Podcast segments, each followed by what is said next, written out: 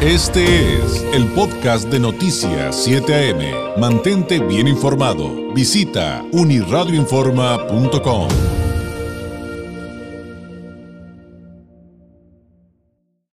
momento, es miércoles, eh, del Migranálisis de Continente Móvil, un espacio donde convergen la migración y la comunicación con un enfoque científico, en esta ocasión con el doctor José Israel Ibarra González, cofundador de Continente Móvil, egresado del doctorado en estudios de migración de El COLEF y candidato al Sistema Nacional de Investigadores, profesor de comunicación en la Ibero Tijuana. Israel, ¿cómo estás? Muy buenos días. Muy buenos días, David. Buenos días también a toda la audiencia. Oye, pues hoy continuamos con el tema de los tipos de visas. La semana pasada nos faltó tiempo y eh, pues todavía había mucho, mucho que decir, Israel. Así es, David. Eh, nos quedamos con la viada, como se dice comúnmente. Así que ahora continuamos solamente para recordar, bueno, la, la vez pasada habíamos hablado sobre la existencia de dos grandes categorías de visa. Las visas ordinarias y las visas no ordinarias. Las visas ordinarias pues son las que eh, tramitan eh, las eh, personas dependiendo de su situación en particular y las visas no ordinarias son emitidas por el gobierno de México para diplomáticos, personas que vienen en visita oficial o visita de servicios clasificados como servicio S. En esta ocasión, pues vamos a continuar con lo que son las visas ordinarias. Entonces, eh, pues para recordar, habíamos hablado de que existen visa de visitante sin permiso para realizar actividades remuneradas, visa de visitante para realizar trámites de adopción, visa de residente temporal, visa de residente eh, temporal de estudiante y visa de residencia permanente pero a su vez estas eh, pues se iban eh, digamos haciendo subcategorías en cada una de ellas dependiendo de los supuestos. Entonces eh, en el migranálisis anterior y les invito a que entren a Uniradio Informa a sus diferentes redes sociales por ahí van a encontrar la primera parte de este migranálisis habíamos visto pues algunas especificidades sobre la visa de visitantes sin permisos para realizar actividades remuneradas. También habíamos eh, pues analizado lo que era la visa de visitantes sin permiso para realizar actividades remuneradas de larga duración y eh, nos habíamos quedado, habíamos terminado con lo que era la electrónica o virtual, que es eh, pues aplicable a personas extranjeras de nacionalidades a las que la autoridad migratoria permite tramitar y obtener esta visa por medios electrónicos y que siempre y cuando pretendan viajar a México por vía aérea para internarse en condición de estancia de visa sin permiso para realizar actividades remuneradas, lo que eh, pues comúnmente se conoce sin permiso de trabajo.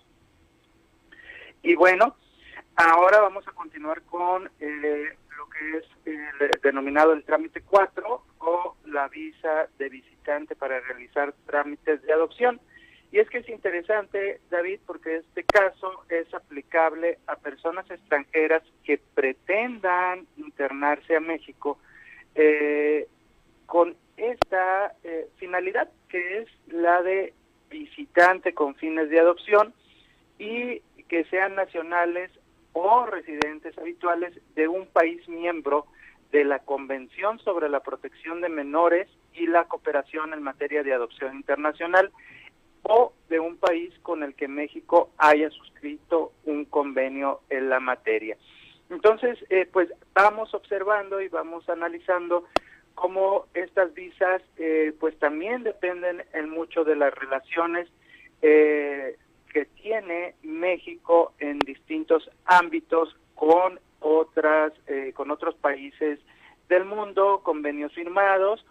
Y esto es súper importante porque también eh, pues aquellas personas que estén en los distintos supuestos tienen que analizar cuál es el caso donde es más probable que les otorguen una visa porque sucede también que muchas veces las personas van al eh, consulado y piden una visa para los para lo cual pues no están en, los supuestos que les permitirían acceder a esa categoría que están eh, solicitando cuando en realidad pues lo que deberían de haber solicitado es otra categoría de visa.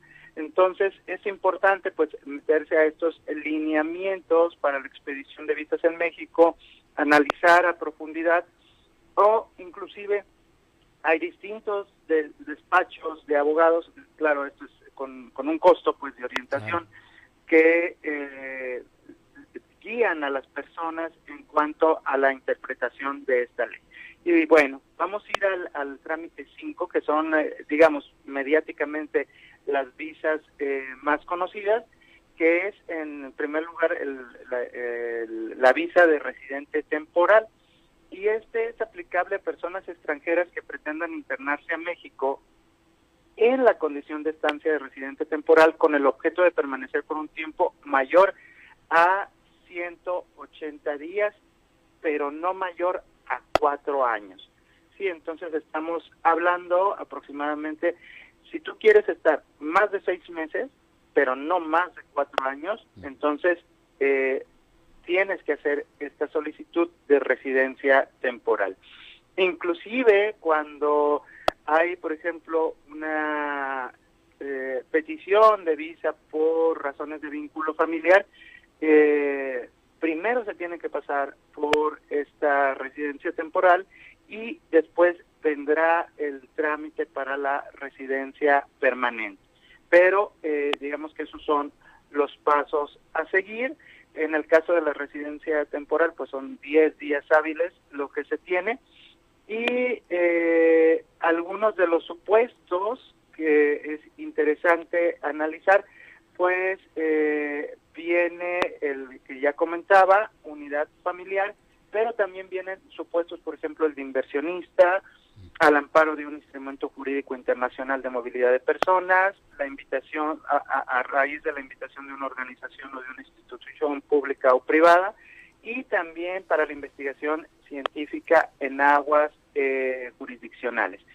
Y una variante súper, súper importante porque hay eh, cientos de solicitudes es la visa de residente temporal pero de estudiante, que es el trámite 6, que es aplicable a personas extranjeras que pretendan internarse a México en la condición de estancia de residente temporal de estudiante.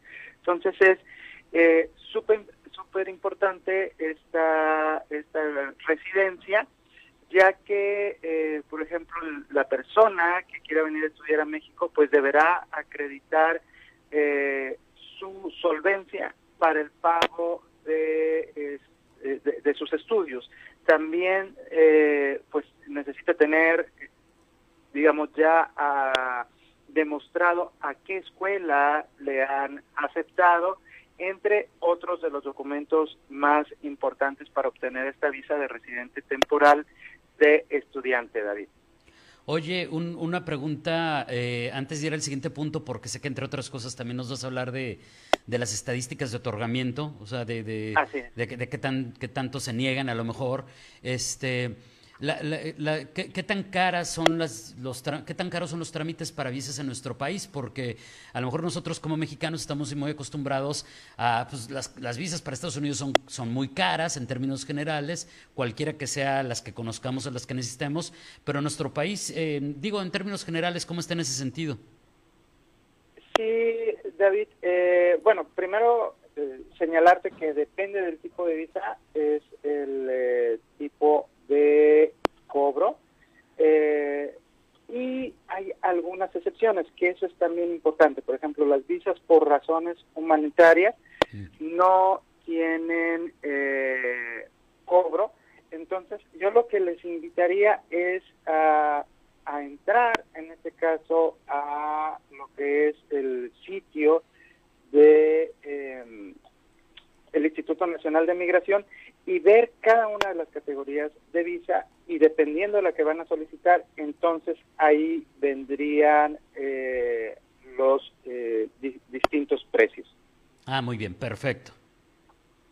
Y nos ibas a comentar sobre qué tanto pues se niegan o se otorgan estos tipos de, de, visas, digo también en términos generales, ¿cómo estamos en ese sentido?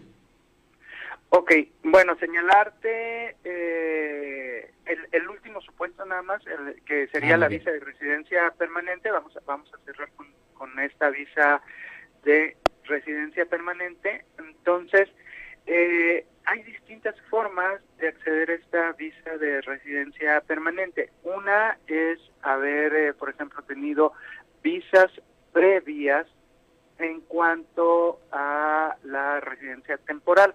Dependiendo de la nacionalidad, el tiempo es mayor o el tiempo es menor para, para la obtención de visas de residencia permanente.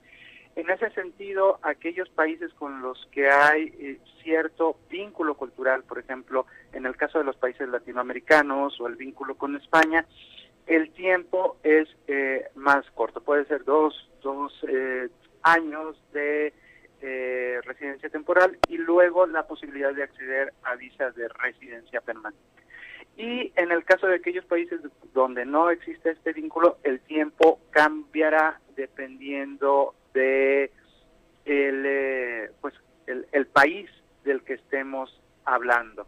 Y bueno, respecto a precisamente las estadísticas de entrega de estas visas, eh, si está por ahí la, gráfica, tenemos el comparativo de enero-agosto del 2022 versus el eh, enero-agosto de 2023. Entonces, por ejemplo, en cuanto a tarjetas de residente temporal eh, emitidas, tenemos que en, el, en este primer semestre de 2022 fueron emitidas más de 38 mil, mientras que en el primer semestre de 2023 fueron emitidas más de 41 mil. En este sentido tenemos una, un aumento de 8.6%, una variación. Y en cuanto, esto es emitidas, es decir, por primera vez la residencia temporal, ¿ok? Ok. Y eh, el siguiente caso del que vamos a hablar es la tarjeta de residente temporal, que es la misma, la TRT, pero las renovaciones, que en 2022 fueron más de 42 mil y en el 2023 fueron más de 45 mil. Es decir, seguimos teniendo una variación de 5.6% en aumento. Y luego también los cambios de condición migratoria de residente eh, temporal. Y eh, esto es muchas veces cuando tenemos eh, cambios, por ejemplo, para permiso de trabajo u otros cambios en el supuesto. Entonces, ahí el aumento fue de 26 mil en el primer semestre de 2022 versus 300 mm, más en el primer semestre de 2023, es decir, solo tenemos un aumento de 1.2%. Y aquí es donde empezamos a ver algunos datos interesantes, como son las tarjetas de residente permanente emitidas para personas refugiadas. En el año 2022 fueron emitidas más de 51 mil eh, tarjetas para personas refugiadas. En el mismo periodo, es decir, en el, en el semestre enero-agosto de 2023, fueron emitidas eh, más de 47 mil. Y aquí estamos viendo una disminución en cuanto a las eh, personas refugiadas que pudieron obtener esta tarjeta de residente permanente, que es algo que les ampara la ley a quienes están en este supuesto de que ya eh, pues se les haya otorgado la condición de refugio en México y eh, pues que les permite acceder a esta residencia permanente, David.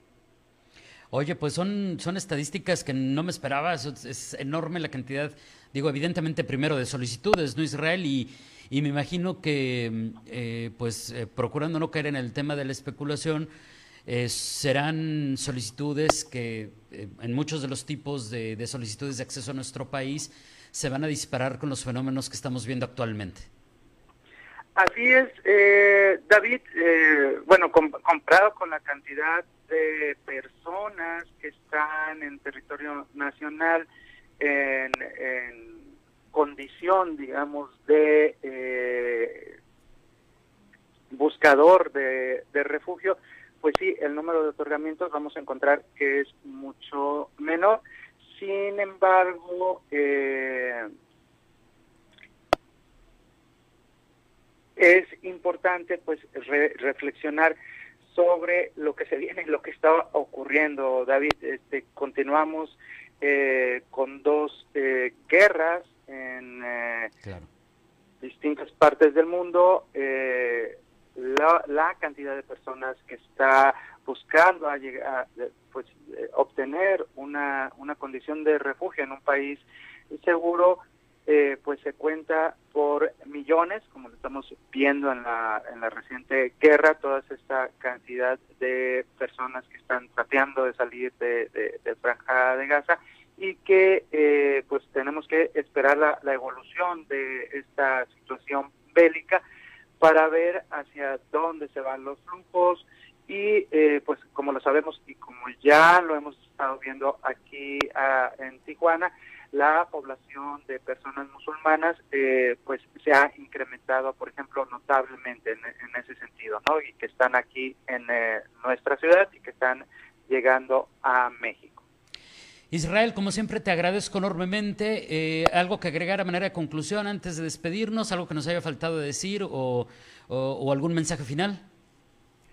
Sí, David, pues simplemente tener eh, siempre, sobre todo aquellas personas que son eh, extranjeras, eh, darse el, tiempo para analizar este tipo de trámites, de tal manera que pues sus posibilidades de obtener una visa cuando van a los distintos consulados de México eh, en eh, los países donde hay, eh, pues tengan una real posibilidad de conseguir el objetivo.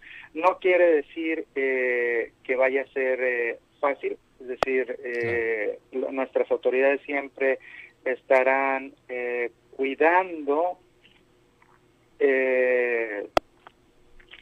que realmente las personas estén diciendo la verdad. Entonces, en ese sentido, eh, pues decir exactamente la verdad, pero también tomar en cuenta pues que la legislación es compleja, que las distintas visas son eh, complejas y en ese sentido necesitamos eh, pues estar preparado para eh, solicitar aquella que realmente nos convenga, David. Sí, sin duda, hay que informarnos eh, lo mejor posible antes de iniciar cualquier solicitud, pero, pero sin duda. Israel, muchas gracias, que tengas un excelente miércoles. Muy buenos días. Buenos días, David. Gracias, es el doctor José Israel Ibarra González, eh, cofundador de Continente Móvil, hablándonos en esta, en esta ocasión de los diferentes tipos de visas que, existen para ingresar o residir en nuestro país, requisitos. Ya la eh, primera sesión de esta temática vimos las visas principales, las nacionalidades exentas de visas para entrar a nuestro país y en esta ocasión andamos en otros tipos de visas, estadísticas de otorgamiento. Sin duda un mensaje importante el de estar bien informados también en esta área con el flujo migratorio que ahora tenemos a nuestro país y como lo hemos platicado en otras ocasiones, ya no solamente de paso, también ven a nuestro país como destinos. Este fue el podcast de Noticias 7am. Mantente bien informado. Visita unirradioinforma.com.